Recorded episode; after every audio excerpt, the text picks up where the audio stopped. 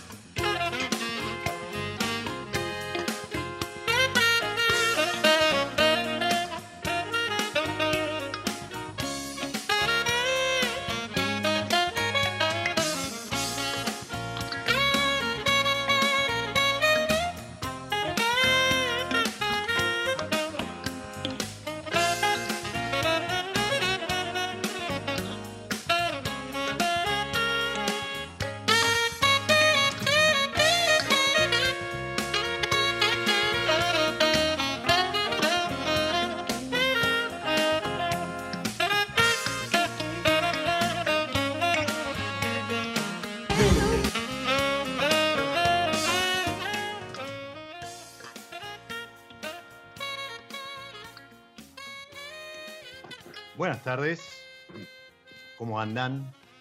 Bienvenidos a la nueva pausa, nuevo espacio para los sentidos, el que propone mi lado B, semana a semana, episodio a episodio, y estábamos escuchando nada más ni nada menos que Tasting Jazz by Dylan Howard, eh, de un álbum que también trae reminiscencias para para con el, episodio, pues An Afternoon of Smooth Jazz.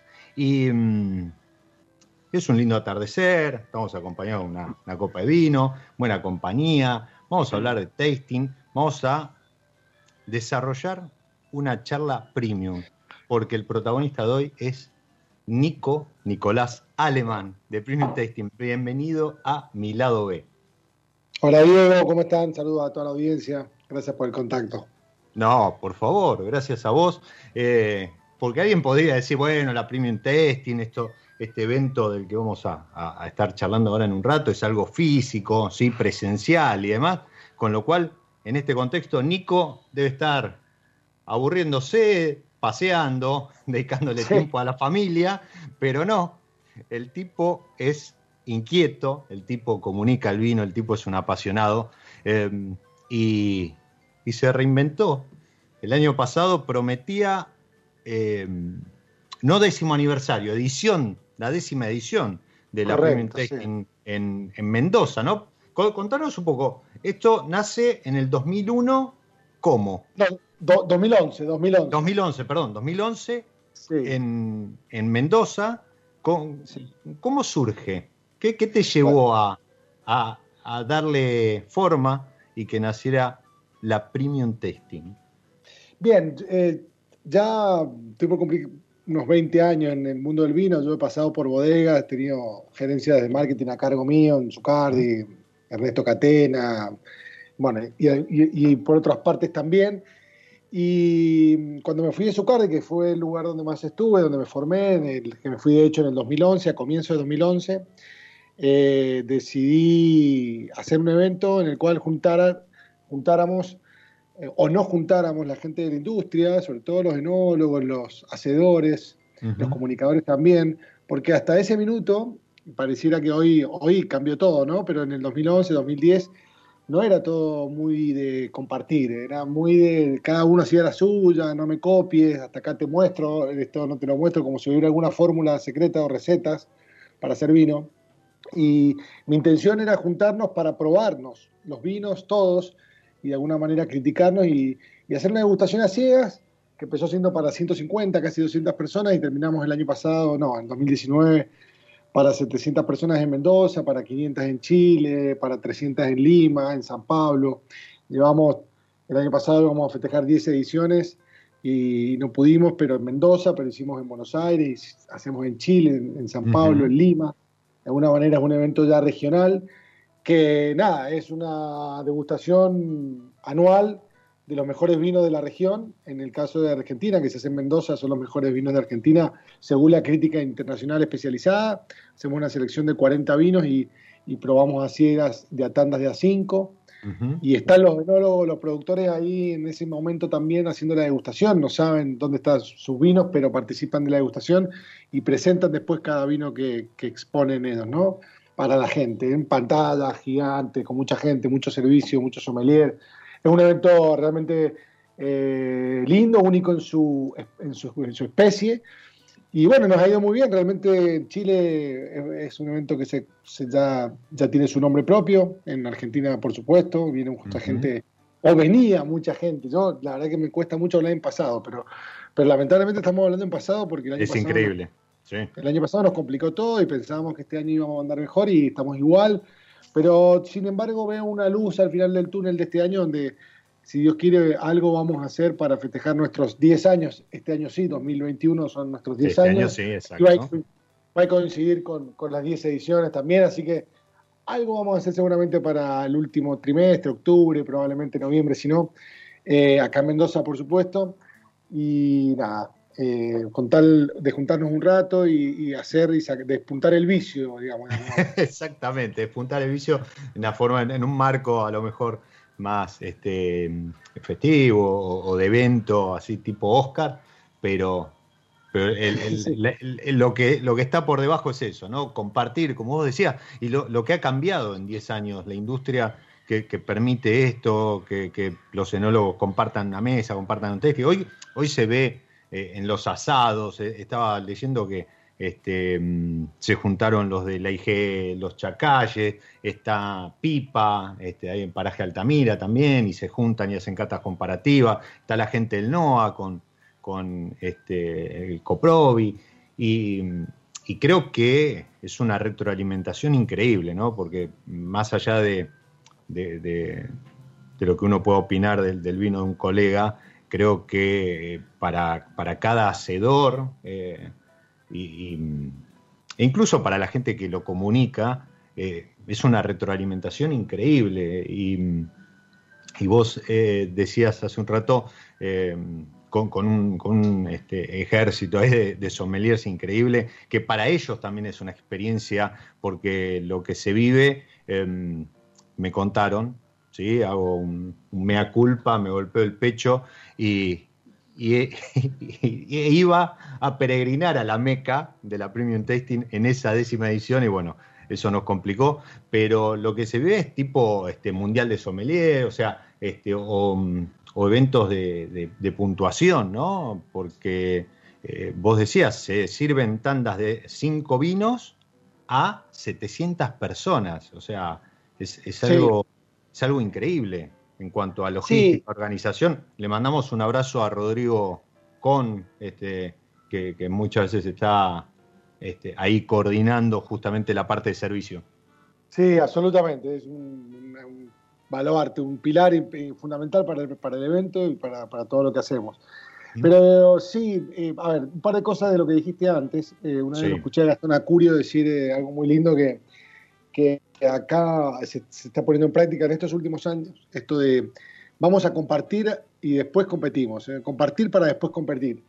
Porque no hay mejor manera que aprender de, de, los demás, de lo que están haciendo los demás, esta retroalimentación de la que vos hablás. Pero hace 10 años un poco esto era impensado. Estaban los amigos, qué sé yo, lo, de la vieja guardia que se juntaban, digo, los Daniel Pi, los Di Paola, los de la Mota, así se juntaban, pero los más jóvenes no, no eran más, viste, más reticentes, pero con la llegada de las redes sociales eso cambió un poco, empezaron a mostrar un poquito más el trabajo que hacían a todo el mundo, se sacaron los guardapolvos blancos del, laboratorio y empezaron a, mostrar que eran personas normales, de carne y hueso, con, una sensibilidad interesante para poder hacer vinos y llevarlos a la mesa de, de las personas. Y entonces nosotros decidimos hacer esa reunión anual en la que empezó siendo como una junta más de la industria y terminó siendo abierta al público y, nada, esta peregrinación de la que vos hablás es real. Venía gente de Chile, venían 80, 100 personas de Chile, gente de Perú, de Brasil, por supuesto de todo el país, de, Buenos Aires, de todas las provincias del interior. Eh, acá en Mendoza el evento fue declarado de interés turístico nacional por el Ministerio de Turismo de la Nación. Un evento grande, masivo, pero chico a la vez, porque masivo es un recital de los Rolling Stones.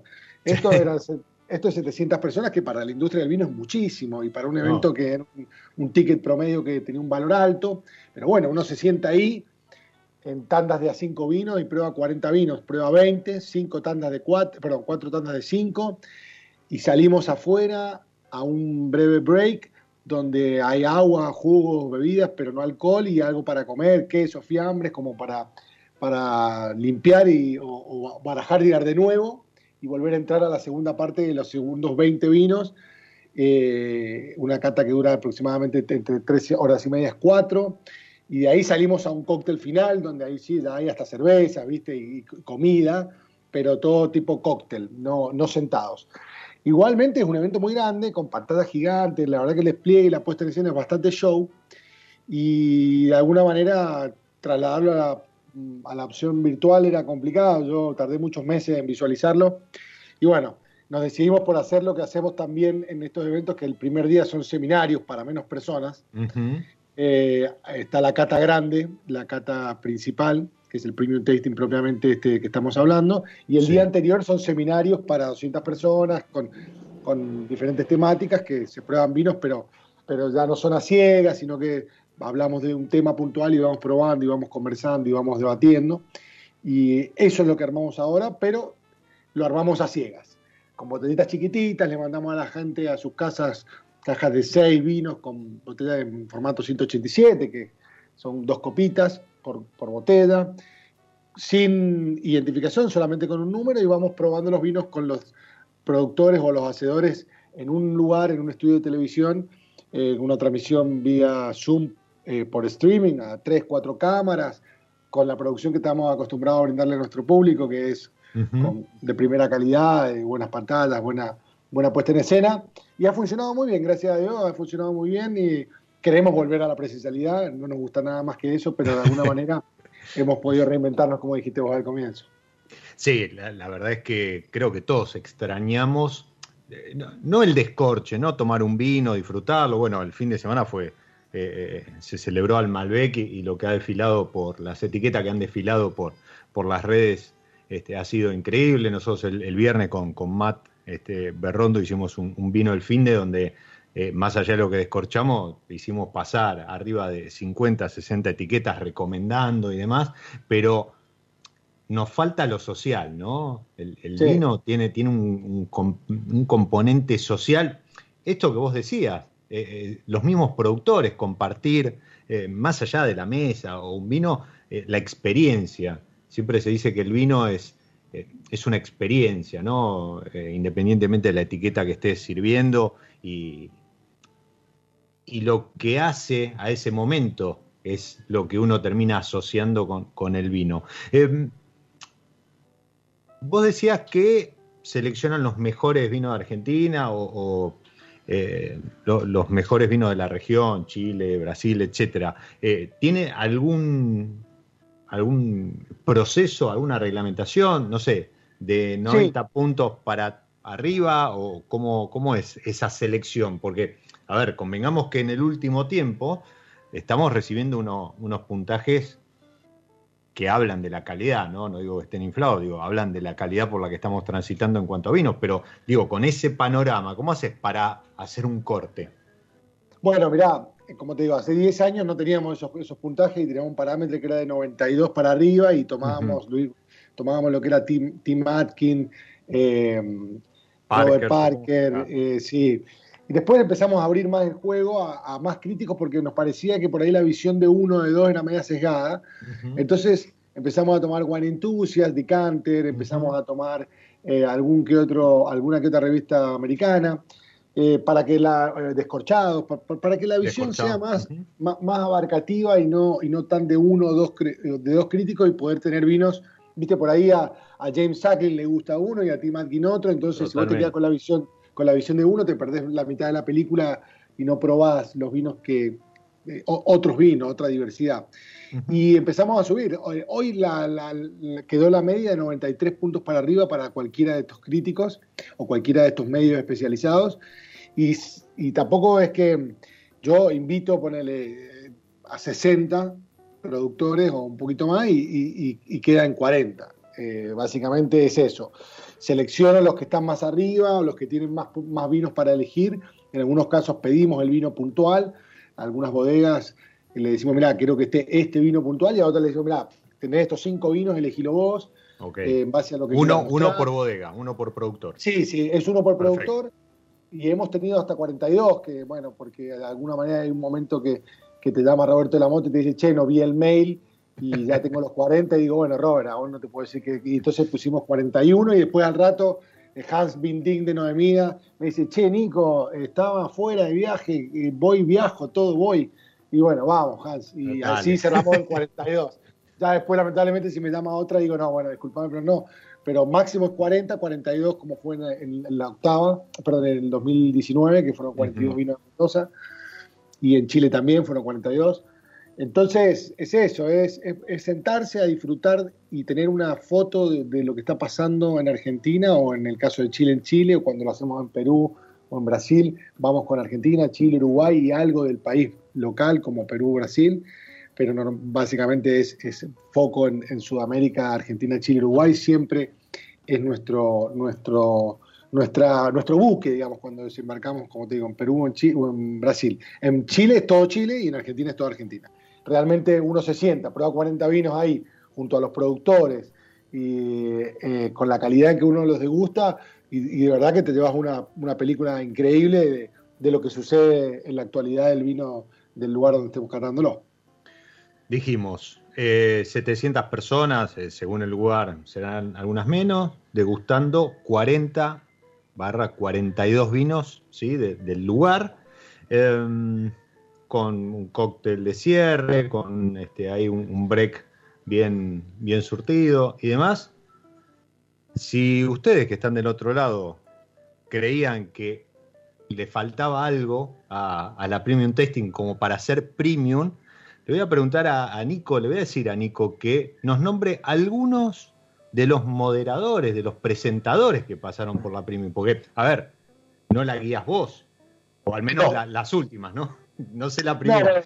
las virtuales las estoy, las estoy moderando yo. Virtuales, por un, tema, por un tema también de, bueno, de, proximidad. El, evento virtual lo estamos haciendo, bueno, vos participaste en, una de las anteriores y, y las modero yo y, junto con los productores que están acá en Mendoza y que no está en Mendoza lo sacamos vía Zoom, pero nos juntamos todos a hacer la degustación.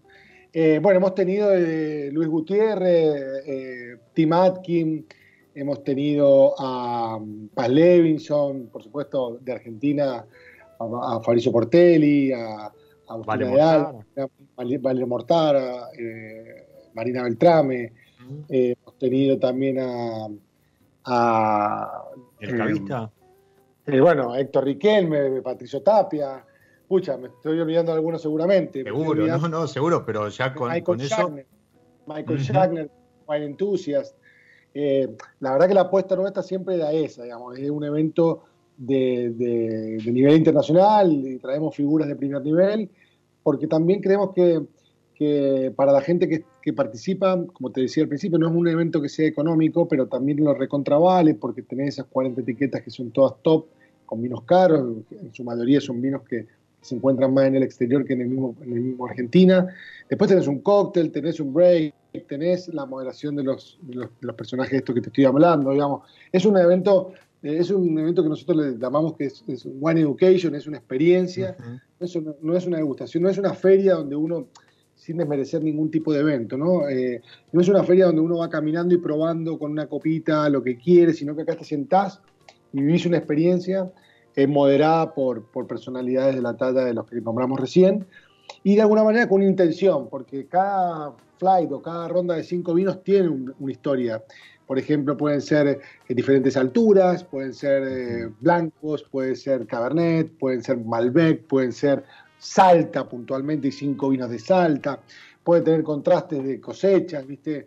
Probar las 16, 17, 18, 19 y 20.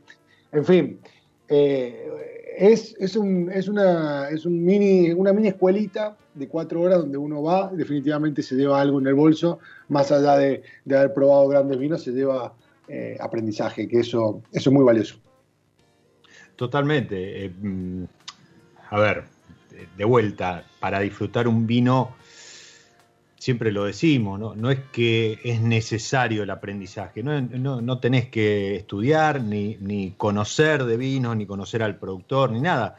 Eh, pero sí es verdad que con esas herramientas, con todo esto que está mostrando, este, contando Nico respecto de que tenés al productor que te cuenta la ficha técnica del vino, eh, la referencia de un crítico internacional o, un referente de, la industria sentado en el frente eh, presentándolo, son elementos que te aportan y ayudan a engrandecer mucho más eso que está en la copa.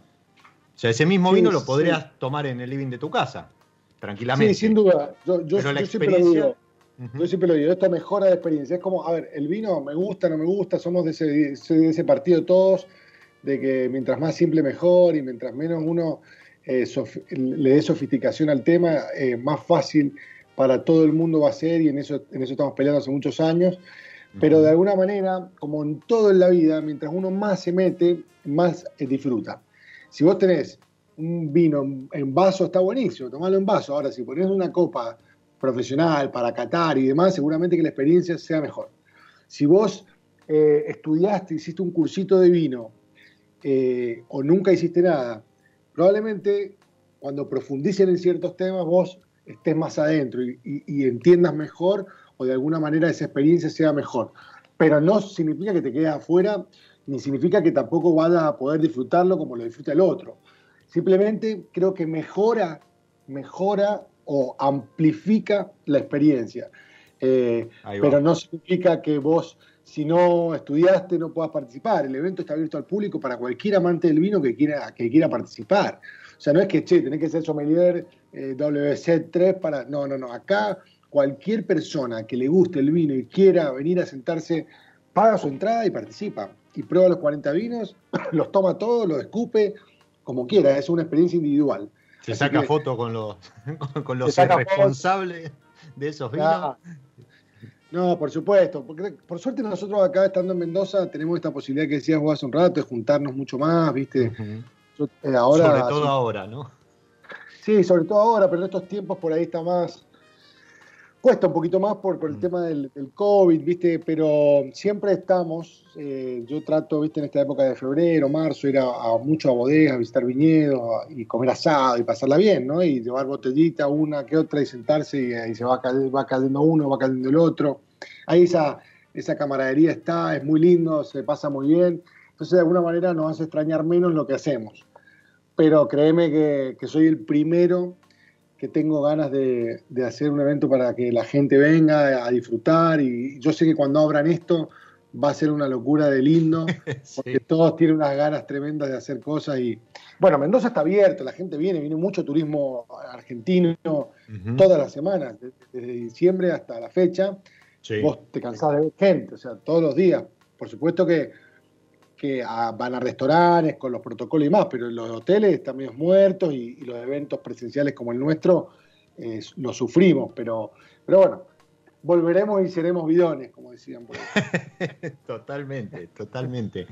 Te, eh, decía que mm, detrás de, Yo estoy hablando con, Nico y, a quien le agradezco el, tiempo porque, de vuelta, el hombre no está quieto, ¿sí? Eh, él mencionaba yo tuve la, suerte, la gracia de estar en la costa, este, ahí en un descanso vacacional, y gracias a Andreani, estas Virtual Experience están llegando a todo el país. O sea, eh, no importa dónde estés escuchando, si tenés ganas de participar, no la del 13 de mayo, que va a ser vinos de altura, esa ya está toda vendida, pero estén atentos porque seguramente en, junio habrá, la, puerta a otra, pero llega a todo el país. Increíble. y la presentación es eh, de una logística espectacular.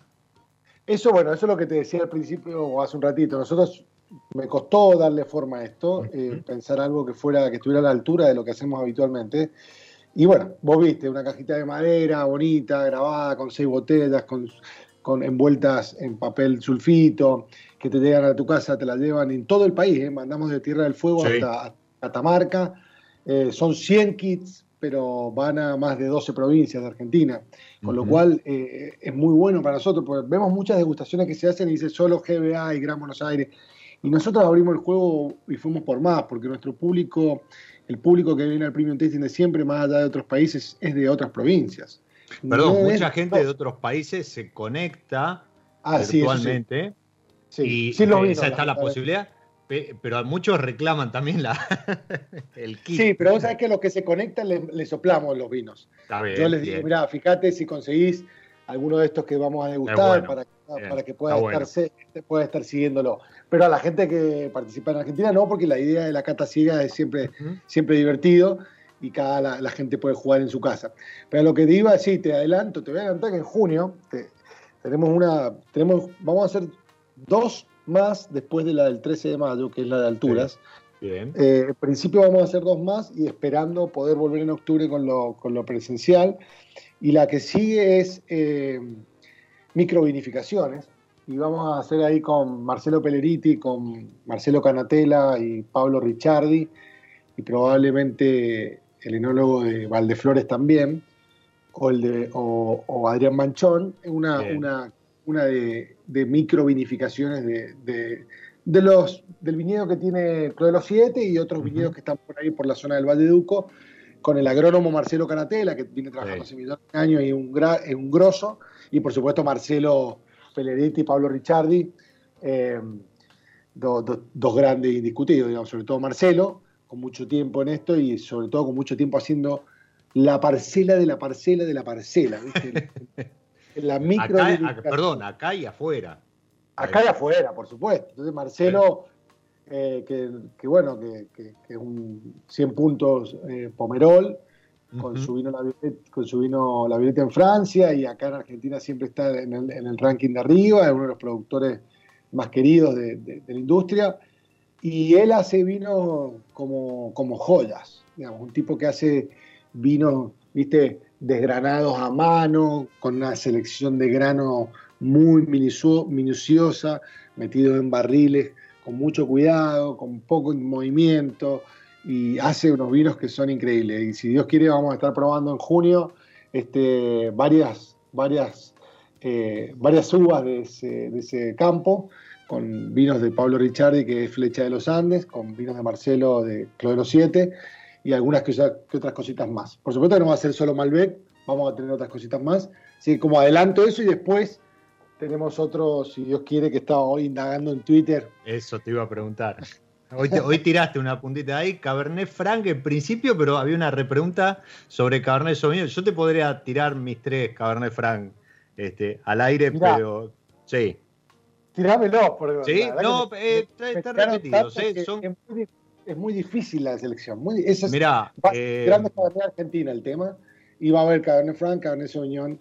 Eh, pero son seis vinos, es muy difícil elegir seis vinos. Sí, pero Cabernet Franc, eh, el Pasionado Andeluna. Sí, claro. Pulenta y Gran Enemigo. Pulenta, Gran Cabernet Franc. Pulenta, Gran Cabernet Franc y, Gran Enemigo de Claro, sí. Es, es un trío que es el trío que más salió. Sí, sí, sí, estuve leyendo la, la, respuesta y sí, estaba ahí bien, bien, bien a tope. Después hay algunos más este, puntuales, pero ya ahí entra a jugar también el perfil de vino que uno, que uno busca y demás. Pero eh, eso entonces, primicia, porque tenemos en junio el de microvinificaciones. Estén atentos a arroba premium tasting, porque ahí se, publican más allá de, están los, IGTV y demás que hizo el año pasado Nico, que ahora le, voy a preguntar, y, y se van este, posteando algunos videos y, los anticipos de estas eh, Virtual Experience, ¿sí? Correcto. Premium Testing. Entonces, junio, microvinificaciones. Y después viene una de Cabernet Franc, Cabernet Sauvignon, que se grandes, está... Cabernet, grandes Cabernet de Argentina, van a ser eh, seis entre Cabernet Sauvignon, Cabernet Franc y, y, eso. Van a ser seis, seis tintos que, que siempre nos, nos gusta meter algún blanco, pero, pero me encontré con este tema y, y, me gustó mucho, porque sabes que eh, el Cabernet Sauvignon es más del Cabernet Franc, que, que, ha gozado de mucha moda y mucho, mucha visibilidad en el último tiempo, sobre todo por el trabajo de Alejandro Vigil con, con, los grandes enemigos y muchos otros productores más, ¿no? Pero, pero el Cabernet Sauvignon es una variedad que tenemos muchos exponentes muy lindos, sobre todo en, en algunas partes del Valle de Uco y en Agrelo, eh, Alto Agrelo, donde hay unas cosas increíbles que, que, nos van a hacer quedar muy bien en el mundo. Nos están haciendo quedar muy bien porque normalmente la, uno, van a corte de Malbec Cabernet o algún tipo de blend, pero están apareciendo los Cabernet puros que están, están muy bien, realmente están tan... Bueno, Nicolás Catena Zapata, uno de los casos emblemáticos del Cabernet. Sí, bueno, este, Cobos. Claro, Piña Cobos. Eh, bueno, en fin, Noemí en el sur también tiene cosas muy lindas y, hay muchos cabernet muy lindos que, creo que vale la pena mostrar para hacer una revisión en estos temas que estamos tocando últimamente en estos Virtual Experience dedicada a eso. Así que, y bueno, después hay un par de temas más que, se darán si, si, seguimos encerrados. Bien, este, un comentario. Por ahí eh, algunos este, nombraban a, los Cruz de Montaña de Rodrigo Calderón que, fue muy gracioso porque yo lo, lo, convoqué para el programa, ya el año pasado, no, el anterior, y, salió en Mendoza y íbamos a hablar de blancos con Rodrigo y terminamos hablando de, los, de los vinos que estaba lanzando justo en esa semana, de hecho salió desde Mendoza porque había viajado por el tema de los vinos. Y eh, creo que son, son tres también vinos para, tener en cuenta. Nada, comentarte eso, pues vi que algunos también lo, los incluyeron. Sí, yo no he tenido la posibilidad de probarlo, Rodrigo lo conozco, igual que a Giorgio Benedetti, que es el socio de él, lo conozco muchos, muchos años. Eh, pero la verdad que no he podido, no, he tenido la oportunidad de probarlos, pero he tenido sí muy buenas referencias de gente que me ha comentado que están, que están muy bien los, los tres, eh, los tres, los tres vinos que han sacado. Así es. Em, estaba leyendo a, Marcelo, que, preguntaba acerca de los requisitos mínimos para participar, pero bueno, era un poco esto que mencionábamos, ¿no? De, del nivel de, de puntaje recibido por crítica internacional, eso se, promedia, se equilibra y los 40 mejores vinos van a la eh, Premium Tasting, no así las eh, Virtual Experience que tienen más un eh, formato de seminario, ¿sí? Correcto. Sí, o sea, son, son detrás de un tema, digamos, van detrás exactamente, de un tema. Exactamente, un tópico y sobre ese tópico hay seis vinos que muestrean ese tópico y están los referentes elegidos, ya sea porque son los productores de esos vinos o porque son referentes en cuanto al, tema. Correcto, el año pasado tuvimos sentido de lugar con Seba Azucardia, Levi Gil, Guillermo Corona, hablamos de sobre todo sentido de lugar, que sería como este, este este, hablar del lugar específico, que los vinos hablan de un lugar específico y, nos metimos en, en algunos lugares del Valle de Duco. Después tuvimos otro tema que era Mar y Montaña, con el grupo Peñaflor hicimos un, repaso de lo que es eh, un par de vinos de, de Chapatmalán, de Mar del Plata, siguiendo por lo que es el Esteco, Catamarca y Salta, y terminando en Mendoza con Trapiche eh, en la altura del Valdeduco. Y después tuvimos los top de Luján de Cuyo, que fueron seis vinos seleccionados de para nuestro gusto los mejores productores de, de Luján, que es un, es un temazo porque hay un montón en Pedriel, Vistalba, Las Compuertas, Agrelo, hay mucho ahí, probablemente hay un volumen 2 de eso. Y eh, al final del año cerramos con las leyendas del vino argentino, bueno, ahí tuvimos a los grandes eh, eh perdón, eh, Recitelli padre, tuvimos a Daniel Pi, de la Mota, Mariano Di Paola, bueno, Alberto Ari su padre, Walter Brescia, bueno, cerramos el año con, los monstruos. Y este año abrimos con los Michelini, Michelini Bros, en, marzo, ahora el mes pasado, y ahora continuamos entonces con alturas, que va a estar muy lindo porque vamos a probar vinos de, de Cafayate, de Salta, de la Patagonia, de Mendoza y de San Juan. Así que va a estar muy, muy, muy bonito ese, ese, ese tasting. Y, y, previo a esto, en la transición, mientras Nico tomaba coraje o, trataba de plasmar la, idea, el formato para esta Virtual Experience, estuvo recorriendo eh, referentes, productores y demás a través de los IG Lives que el año pasado explotaron eh, en, Instagram. Yo llevaba, llevaba a diario una agenda este, mostrando, bueno, nada, los, que llegaba a, ver, los que encontraba, ¿sí? Eh, pido disculpas si alguno les molestó que no lo incluyera en la agenda, pero la verdad es que era trabajo eh, a pulmón. ¿Y cuántos vivos hiciste? Hicimos 50. 50, vivos. Sí, 50 este, Yo estoy ahí recorriendo el, el IGTV de arroba premium testing y veo a Roberto de la Mota, eh, Hans Bini, Joaquín Hidalgo, Pepe Moquillaza, Daniel Pi, Alejandro Pepa, Brescia, Pescarmona, Antonini. ¡Wow! Siguen las firmas. No, no, hicimos, sí, hicimos, mirá, la verdad que fue de, fue, fue un laburo muy lindo. Yo eh, también me costó empezar, pero, pero bueno, arrancamos con Luis Gutiérrez, eh, seguimos con Paul Levinson, con con Marcelo Retamal de Chile y, Pedro Parra, fueron los primeros cuatro, eh, y nos propusimos ir a, todas figuras de primer nivel y, la verdad que lo logramos. Tuvimos Tim Atkin, tuvimos eh, hasta Micha de, Maido, el chef, ¿viste? de Lima, y por supuesto productores de Argentina, de Chile, de Uruguay, enólogos. Fue muy divertido, yo la pasé muy bien, aprendí mucho. Fueron seis meses de de dos por semana, en algunos casos tres. Eh, y realmente la pasé muy bien, aprendí mucho. Creo que no lo volvería a hacer porque, porque como todo también eh, se agota. Me han dicho, pero dale, volvé, ¿viste? Pero, ¿viste? Ya uno ve los vivos que están actualmente y, y, ¿viste? Como que cuesta eh, meterte a ver uno entero. El año pasado era furor, como decían, nos encerraron por primera vez, estábamos todos, ¿viste? Salían, yo me metía a ver vivos también, me gustaba mucho lo que hacía Héctor Riquelme. Me gustaba mucho el que hacía este español que eh, también Fernando Fernando Mora.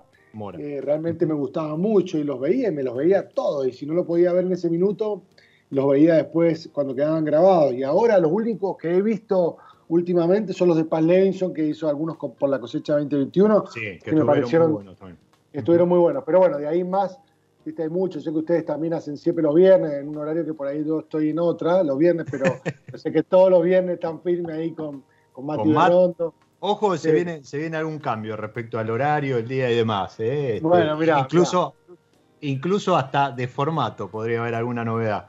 Pero, pero sí, es verdad. Em, volviendo a, lo que comentabas, el formato de IG Live creo que, que agotó un poco. ¿sí? se fue tal la la, exposición y la explosión, que es como que llegó un momento, no sé, eh, yo veía a Marce Peleretti, lo nombrábamos hace un rato, eh, ha llegado a meter, al menos los que vi pasar, eh, dos y tres vivos en un día, entonces eh, ya era muy difícil engancharte cuando habías visto alguno. la, agenda esa que armaba yo, alguno, algún seguidor me la agradeció porque lo que hacía era después repasaba lo que había habido en el día e iba a buscar este, alguno puntual que le interesaba, pero, pero hubo días, el, día del Malbec del año pasado, el viernes 17 de abril, yo hice uno con eh, Martín Kaiser, pero independientemente de ese, en la agenda publiqué más de 50 vivos el 17 de abril y creo, por, por, este, algún conteo que hice después, quedaron afuera algunos, creo que hubo más de 70. No, por eso, yo... Lives, o sea, y todos hablando de Malbec. Sí, no, nosotros empezamos en mayo, eh, empezamos creo que el 2 o el 4 de mayo del año pasado y no paramos más, pero, pero al principio era furor, a mí me llamaban, che, quiero ver, lo quiero ver, me, te, llamaban de afuera, se, conectaba gente de, de, Francia, de Chile. Después fue bajando esa intensidad, los primeros tres meses fue muy bueno y después ya, viste, había tanta, eh, tanta oferta Que, uno, viste, ya eh, había perdido la novedad y la gracia, y ya por más que estuviera, no sé, viste, Patricio Tapia con no sé quién, ya ni siquiera eso. Ahora, después sí, por ahí lo pueden revisar una vez que quedan grabados, pero ya no tienen la misma, no tienen el, mismo enganche de ver los lives como son vivos, que después Instagram te da la posibilidad de meterlos en los IGTV, pero al principio, viste, pasaban y si no lo veías te los perdías, viste. No, no se podían descargar. Yo eh, hemos perdido alguno con, con, con, Matt de los primeros que hicimos. Después, después este, Instagram incluso eh, amplió, antes eran de una hora clavado y te cortaba. O sea, ahí no es que, viste, no, no es que te hacía enseña y va. No, no. Pero, pero estuvo, estuvo interesante. Y creo que eh, si alguno anda con ganas de repasar este, alguno de estos vivos que hizo Nico con, con referentes no solo de Argentina, sino a nivel mundial en algunos casos, eh, dense una vuelta, de vuelta, arroba premium testing en Instagram, van al canal de IGTV y están ahí, pero además no dejen de seguir la cuenta porque se vienen un par de seminarios o de virtual experience eh, más que interesantes y además, si todo sale como nos gustaría, eh, creo que en octubre explota algo muy interesante. Eh, vamos a meter una pausa, ¿sí? Hacemos un refil, tomamos un poquito de aire porque nos embalamos y, se está yendo el episodio. Eh, eso pasa cuando se junta gente amante del vino, ¿no? Este, pierde, pierde la noción del tiempo. Pero vamos a meter una pausa dentro de esta pausa, este break eh, que propone Milao Y siempre, como digo, con el juego que armamos con los amigos de San Felicien, en donde hacemos algún acuerdo entre música y alguna variedad. Bueno, tengan presente, San Felicien tiene el semillón Du y me fui a buscar a Rick Switzer que tiene un álbum que se llama, presten atención, Wine Melodies, a Napa Valley Soundtrack, dentro de lo, del cual le dedica un tema a cada variedad. Entre ellas, este va para el semillón.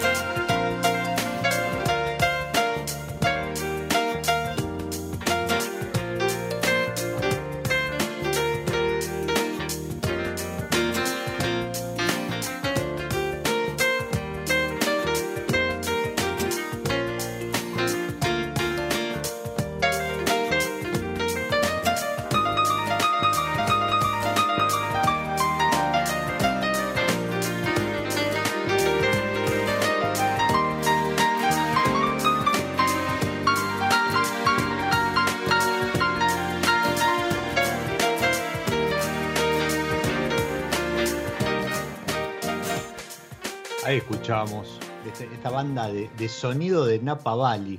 Eh, si buscan, van, a encontrar varios de estos álbums dedicados a acompañar alguna variedad de vino, entre ellos este de, Rich Schweitzer, dedicado a las variedades que se encuentran en Napa Valley. Y mm, mientras disfrutamos de la pausa, de, una copa, de, la charla, eh, con la cual nos embalamos con, Nico. Eh, yo mientras hablaba de, la premium testing, los distintos lugares y demás, me preguntaba, el nombre Chile, Argentina, Lima, San Pablo, la verdad que siempre eh, se dice que, el público en general, hace un rato hablabas del recital de los Rolling Stones, el público en Argentina es muy particular, ¿no? Eh, ¿qué, sensación tuviste vos comparativamente respecto de lo que es la Premium Tasting en estos cuatro lugares? Incluso Buenos Aires hubo una edición em, que, bueno, seguramente por algún tema eh, comercial o logístico no, no se volvió a repetir. Ahora me puedes contar de eso, pero digo, ¿cómo, Sí, entendí, entendí perfecto. Igual en Buenos Aires tuvimos dos ediciones y, y, después. Dos, sí. Fueron dos y la, y la fecha era noviembre y apareció Lima. Mm. Eh, entonces fue en el 2017 que nos fuimos porque empezó, empezamos a ir a. O sea, compitió la opción de, de hacer la edición en Lima, era la misma fecha y bueno, después no lo pudimos volver a retomar. Pero siempre está la intención. Buenos Aires es es el, centro neurálgico de consumo más importante eh, de la región y, ahí, y nuestro público, eh, en su mayoría es de ahí.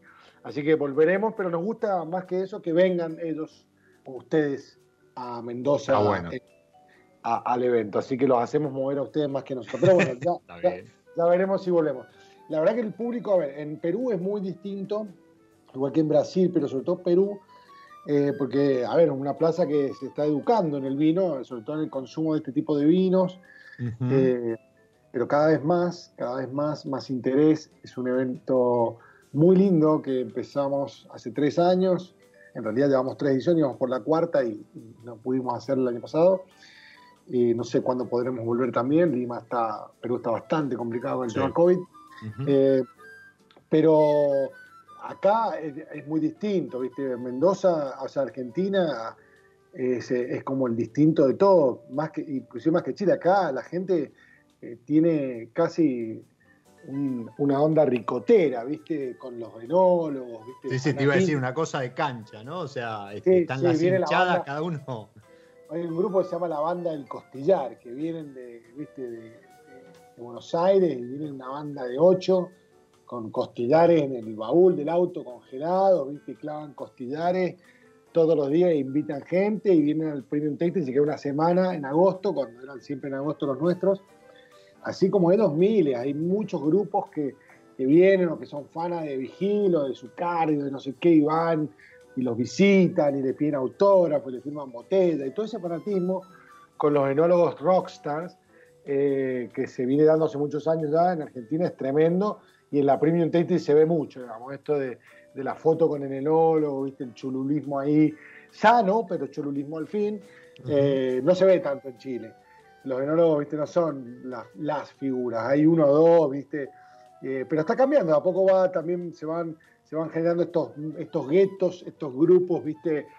De, de, catas que se juntan a hacer degustaciones, abrir botellas caras, viejas, de, de afuera de a poco se va generando esa cultura linda alrededor del vino que, bueno, no sé, acá tiene varios años, yo recuerdo el grupo ACT Otro que teníamos nosotros sobre fines del 2008 hasta el 2007, 2009, 10. Lo recuerdo de Twitter ese.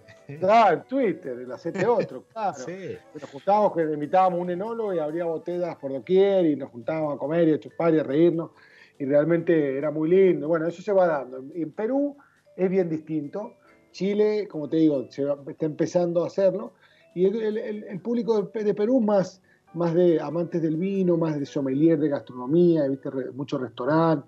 Claro, eso te iba a decir, ¿no? En Perú es como que lo, que movió el vino fue la gastronomía, entonces creo que el público debe venir más por ese lado. Sí, sí, más por ese lado que por el lado de amantes del vino. Eh, por ahí, viste, de a poquito se va dando. Y esto último, lo que fue en 2019, cuando fuimos la última vez, eh, ponerle, los, que, los enólogos que viajaban hacían cenas, viste, almuerzos, degustaciones. Y de esa semana se generaba toda una movida del vino argentino, chileno, uruguayo, que era muy bonito, viste. Todo durante toda la semana había actividad en todos los restaurantes, a la mañana, a la noche, a la tarde, degustaciones con los productores, toda consecuencia del premium tasting que, que visitaba la ciudad y los vinólogos visitaban a todos los, los distribuidores y a los restaurantes. Estaba muy bueno. Y se genera eso de a poquito. Pero bueno, el fanatismo de los de los ricota, Roditos ricota argentinos es maravilloso. no es solo Team Piedrita y Team Madera, ¿eh? es mucho más que eso. Lo que pasa es que no acampan acá, vienen a hoteles cinco estrellas, porque son ricoteros de conoce, ¿viste? Eh, se, van al, se van al Hyatt, pero pero, pero la pasan bien, la pasan muy bien, se divierte mucho, van a cenar a, los restaurantes top de Mendoza, ¿viste? es toda una, una peregrinación durante varios días de, de Chupi Morphy muy interesante. Eso está, eso está bueno. Em, vos creo que tenés una, con, esto de la Premium Testing, tenés eh, a nivel región un, una radiografía, una, película más que algo estático, ¿no? Una película de los últimos 10 años del vino argentino que, salvo, salvo bueno, los críticos que, vienen eh, consistentemente y hacen su guía, su, su reporte y demás, eh, tal vez poca, poca gente la tenga tan, tan presente y sobre todo en un rango de precio como vos decías, ¿no? Al principio, este, que no, no son vinos eh, económicos, muchos incluso hasta gran porcentaje van al exterior a vinotecas muy puntuales y demás. Y mm, la pregunta inevitable es, ¿hoy Argentina está en su mejor momento? En cuanto al vino, ¿no? Obviamente. Todo lo demás ya sabemos. Mira, yo creo que sí, pero también creo que eh, mientras se, van corriendo la, se va corriendo la película, eh, sigue siendo un, mejor momento, porque mm, siguen habiendo nuevos eh, productores, siguen habiendo nuevas regiones, nuevos viñedos, nuevo trabajo, y cada vez hay un poquito más, todos los años hay un poquito más. Entonces, todos los años para mí es el mejor. Y esto no es un cliché, pero es real, digamos, definitivamente es un país que está en constante movimiento y no se detiene. Entonces todos los años suceden cosas nuevas, aparecen cosas nuevas que superan a lo que había aparecido antes.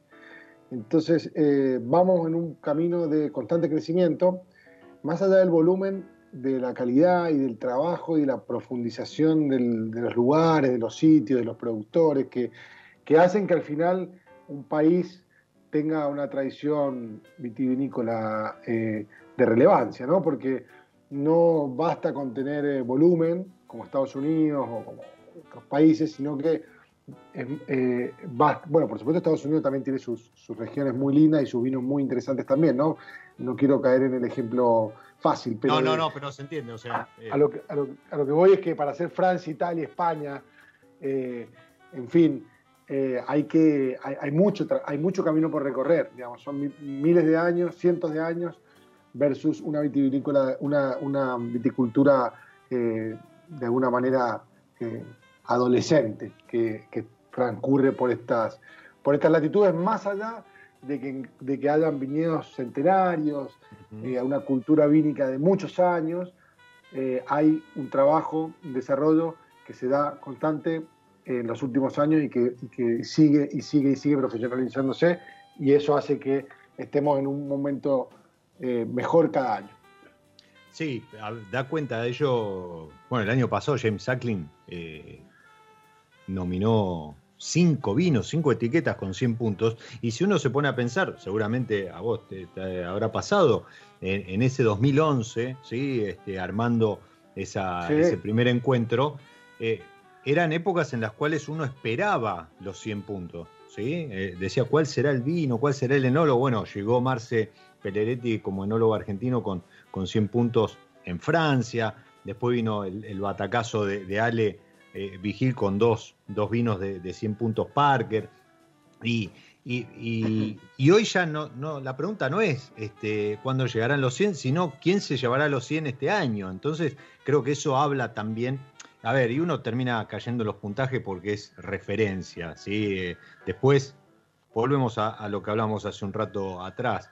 Eh, tomalo con soda en vaso, eh, ponele Fanta este, naranja o, tomarlo de la mejor manera y, sabemos que lo que hace al vino es el momento, pero cuando uno tiene que tomar una referencia en cuanto a calidad y más, es inevitable caer en, puntajes, en, críticos, sobre todo este, internacionales, eh, porque tienen otra, otro termómetro y, y eso da cuenta de esto que vos decías, ¿no? Es como que el mejor momento del vino argentino no es ahora, sino el que está por venir.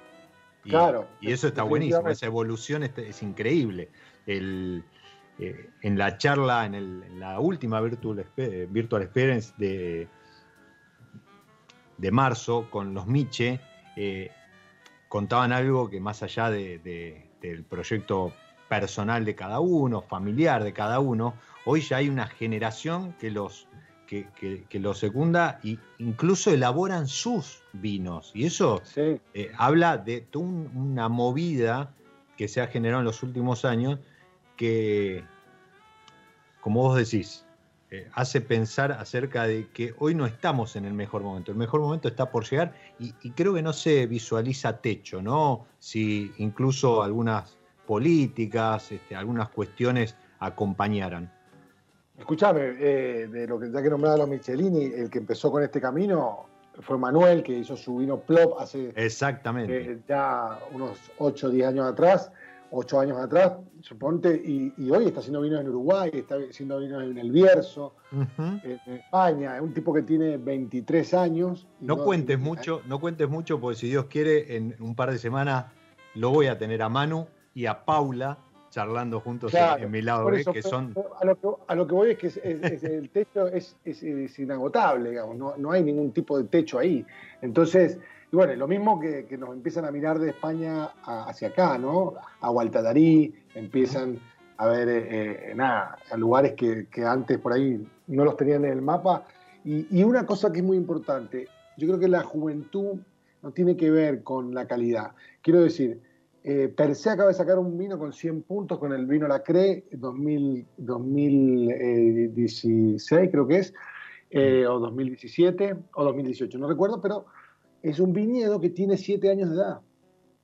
¿Entendés? Es un viñedo que está plantado hace 7 años. Entonces, de alguna manera, esto de que si la viña no tiene 100 años, no puede. No, eso no es real. Entonces, de alguna manera, eso te indica el camino que se viene para Argentina. Con, con, con 100 puntos en un viñedo nuevo. Imagínate ese viñedo en 50 años. No, no, Es tremendo. El futuro es, muy, prometedor.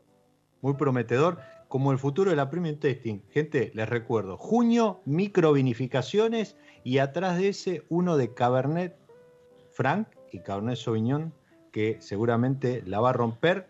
Todos arrodillados, prendiendo velas y orando a San Vino para que en octubre eh, se concrete, octubre, noviembre, se concrete ese, esa fiesta de los 10 años de, la Premium Tasting. Mientras tanto, Nico, muchísimas gracias por haberte sumado a mi lado B, por tu tiempo y por todo lo que venís haciendo por el vino argentino.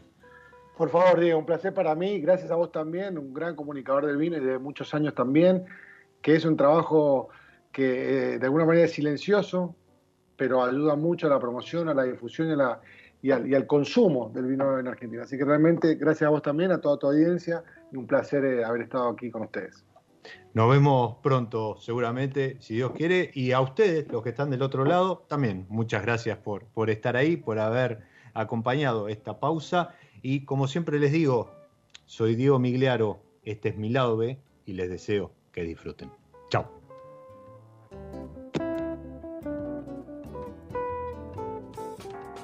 Nos encontramos en cualquier momento en otro episodio de Mi lado B. Radio Monk. El aire se crea.